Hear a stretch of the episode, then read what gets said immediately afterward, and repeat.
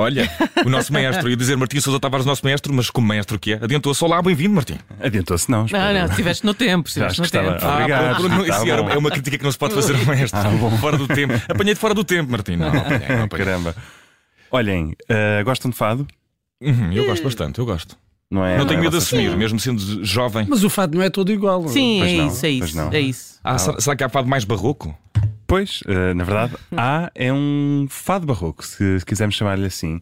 Que é, isto por acaso é um tema que eu já, já quero aqui abordar há que tempos, que é a história fascinante do fado, que eu acho que todos passámos a conhecer se calhar um bocadinho melhor há uns anos, quando o fado foi declarado Património Material da, da Unesco e, portanto, escreveu-se muito na altura e percebemos, se calhar, os leigos, que o fado, na verdade, tem muito mais que se lhe diga do que o António Marinheiro e a, e a história da Severa.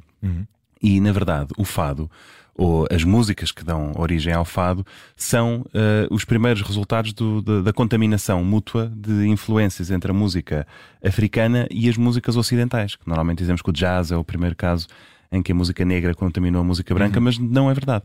Uh, muito tempo antes disso, uh, Lisboa era a metrópole do cruzamento entre as influências europeias, africanas, as que vinham da, da, da América do Sul, e as danças e as músicas que se geravam destes cruzamentos dos.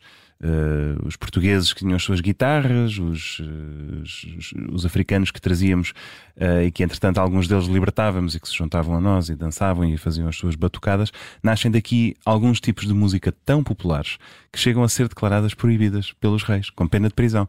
Uma delas era o Lundum, que era uma dança considerada lasciva, eh, era normalmente acusada de imoral, indecorosa, eh, chega a ser proibida pelo Dom Manuel. Há uma outra que é a Chegança, que acho que tem um nome incrível. Devia ser Também assim um- sugestivo, não é? Ora, chega, sim, sim, chega. Exatamente, a chegança é proibida por Dom João V, ou seja, quem dançar a chegança, quem se chegar à chegança, vai, vai a dançar para a prisão. E, e portanto, esta ideia é muito interessante de, já nesta altura, estas músicas serem vistas como uma coisa perigosa que vem aqui destabilizar a ordem e tal, tal como vamos ver no- na história do jazz. Mais à frente surgem as, as modinhas de que se calhar já, já ouvimos falar ainda no nosso tempo, e no século XVIII há um tipo chamado Domingos eh, Caldas Barbosa, que é conhecido como o primeiro compositor da MPB, da música popular brasileira, sendo que ele nasce, creio que em 1740, no Rio de Janeiro, portanto.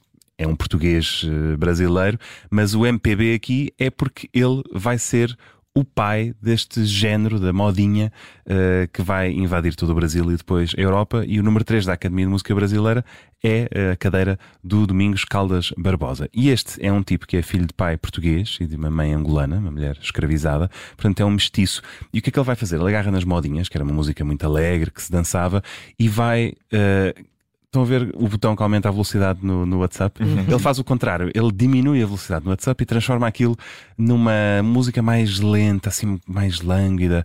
E isto é, eh, é aqui que a modinha se começa a transformar em fado. Toda a gente vai ficar maluca com esta música de enorme pungência.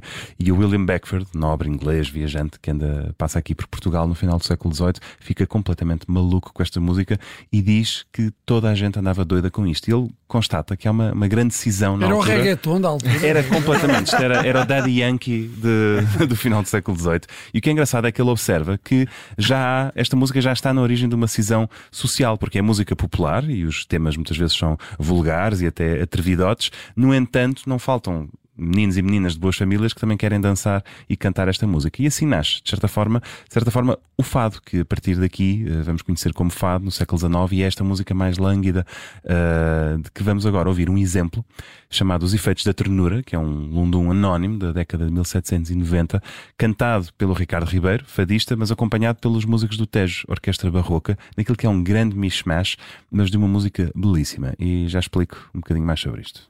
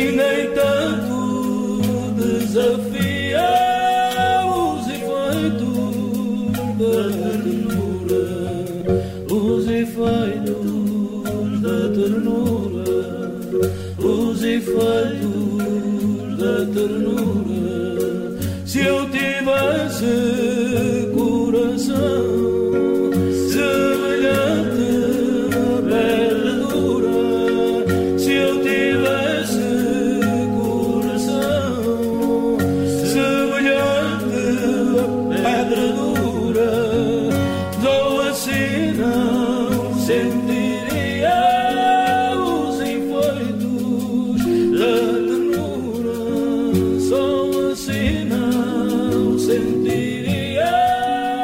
dizem desta música com mais de 230 anos de história? Não parece que é dos nossos tempos? É, é, e, está, e, está, a querer criar relações entre. E falaste disso e eu fiquei logo aqui com os ouvidos atentos. A, a, relação da música africana com o fado, que era qualquer coisa que os explitava, e agora um, com o novo disco da Ana Moura, essas relações às vezes também saltam um bocadinho à tona, uma coisa um pouco mais moderna, sim, não tão distante no tempo, mas claro. obrigado por essa relação, é muito interessante. Ora, essa, isto também, claro que é uma leitura moderna. Agora, uh, resolvi guardar este tema todo este tempo Porquê? Porque uh, nesta semana, no, no, dia 24 às 9h30, no Centro Cultural Olga Cadaval, este, esta música e este formato de concerto vai voltar ao palco, naquilo que é um concerto raríssimo e que conta esta história fascinante uh, do barroco ao fado, com uma orquestra barroca, com o Ricardo Ribeiro, com a Ana Vieira Leite, cantora lírica.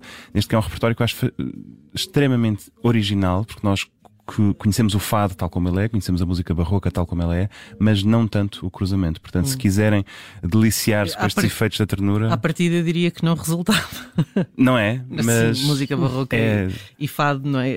Até os tempos são diferentes, sim, sim, não é? Completamente. Uh, enfim, a estrutura é diferente, não é? Uhum. Portanto, parece à partida não fazer sentido. Parece estar condenado, não é? Sim. Então venham, venham ver, dia 24, que este sábado, às 9h30 da noite, em Sintra, uh, Centro Cultural Olga Cadaval. Eu vou lá estar e sei que, sei que vou adorar. Há muito tempo que quero ver este concerto. Ele já esteve na Gulbenkian há muitos anos, já foi à Finlândia, está em disco, mas ao vivo nunca ouvi. Portanto, se quiserem, fica a dica.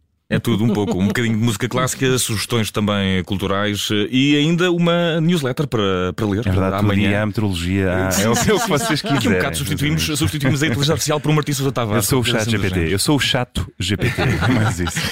Temos uh, música na, na, na, cabeça do Martim para, para ler a partir de amanhã e novo encontro por beleza para ouvir na próxima segunda-feira, depois é das 5 e meia. Um abraço. Até lá.